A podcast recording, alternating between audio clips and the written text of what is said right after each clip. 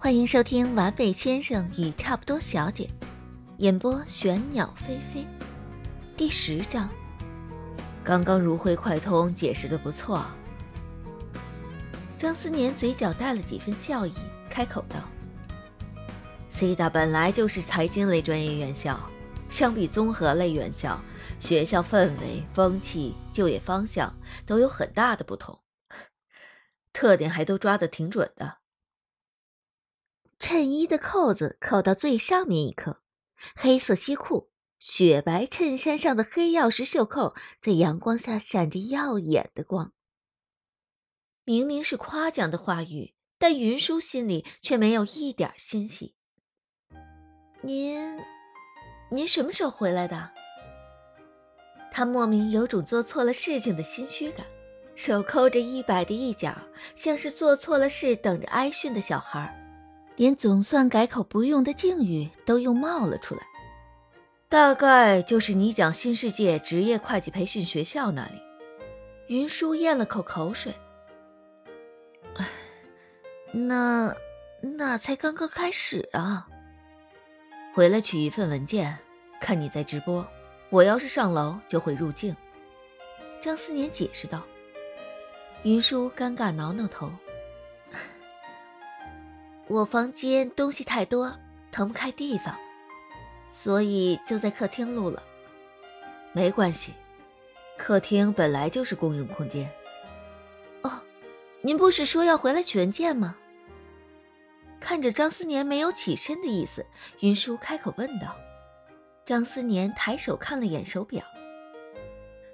是啊，时间不早了，那就不回去了，正好早点吃完饭给你讲课。云舒越发觉得脸红，他直播的时间不短，大概耽误了张思年不少的时间。那麻烦您了。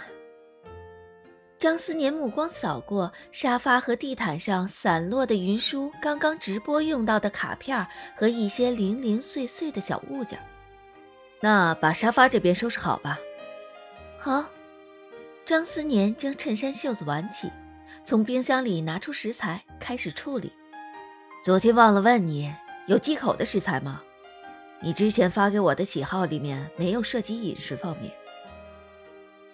没有什么忌口的，就是云舒语句顿了顿，不太喜欢吃青椒，其他的不太挑。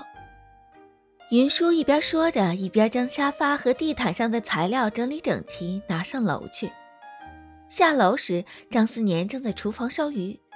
香气在他刚走到楼梯口就闻到了，花生糖大概是对张思年熟悉起来了，绕着他的裤脚转来转去，时不时还用脑袋拱两下，棕色的眼睛直勾勾地盯着他，毛茸茸的短尾巴摇来晃去，那神态云舒再熟悉不过了，是在讨食呢。他这是要东西吃吗？对。不过他不能吃放调味料的食物，而且鱼有小刺，我一般不给他吃。云舒蹲下身子，拍了拍花生糖的头，想将花生糖带走，但张思年也不知是怎么炖的鱼，鱼的鲜香和番茄的浓香充斥着整个空间，香的不行。花生糖绕在张思年的脚边，不愿离开。你把他吃饭的盘子拿过来。云舒蹲在地上仰头，睫毛忽闪忽闪，有些疑惑地看着他。调味料最后才放，龙利鱼没有刺儿。云舒连忙拿过来一个白色的小碟子。张思年舀了两块鱼肉在盘子里。云舒啊，刚从灶台边端起盘子，花生糖就半跳起来，整个身子都趴在了云舒腿上。你呀，云舒的指尖点点花生糖的脑袋。将盘子放在地上，花生糖迅速将头凑过来，鼻子凑近闻了闻，舌头一碰到鱼肉，大概有些烫，又缩了回去。慢些吃。云舒摸了摸他的头，眼睛笑成了一弯新月。花生糖已经很久没有胃口这么好了。花生糖将鱼肉吃得干干净净，连盘子都舔了一遍。他吃完了还不忘讨好的蹭蹭张思年的裤脚。本来呀，张思年的裤脚上已经沾了几根他的毛，不算明显。张思年呀，刚才在做饭，也就下意识的忽略了，想着做完饭再处理。此刻花生糖再蹭一阵，张思年的裤脚的毛就明显的不行了。于叔连忙道歉，踩着拖鞋啪嗒啪嗒跑到楼上，拿了个粘毛器将张思年裤脚上的毛粘走。张思年皱了皱眉。却也没有多说什么，两人呀一块吃完晚饭，云舒主动收拾碗筷。他呀今天比昨天习惯很多，动作快了不少。收拾完毕时不算晚。六月的天，小孩子的脸，白天晴空万里，傍晚天就阴沉沉的，看起来是要下暴雨。走吧，去书房。你把我之前给你的那份资料带过来。云舒回到房间拿资料，走之前呀，不忘给花生糖丢了个磨牙玩具。看他趴在地上咬得开心，才离开。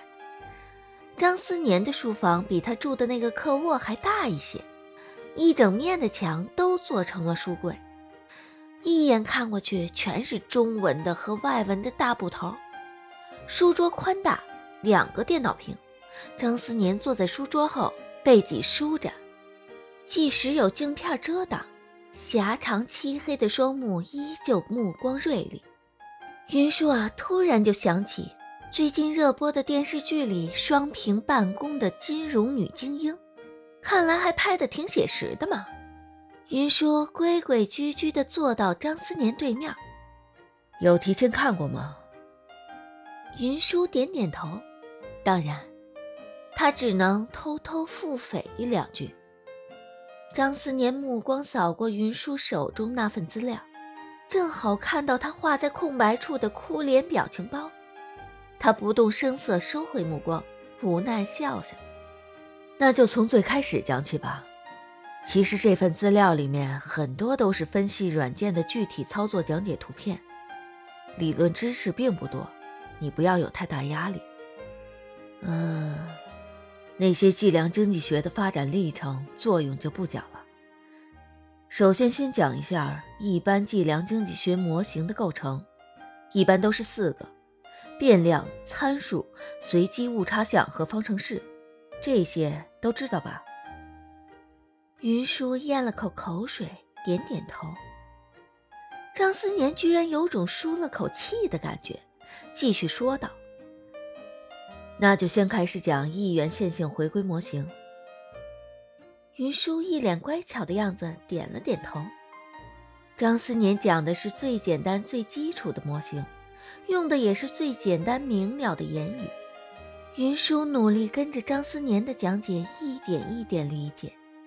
最小二乘法、斜方差、误差估计、回归系数、显著线性检验、四合优度检验之类的概念。还是在脑子里混乱成了一团。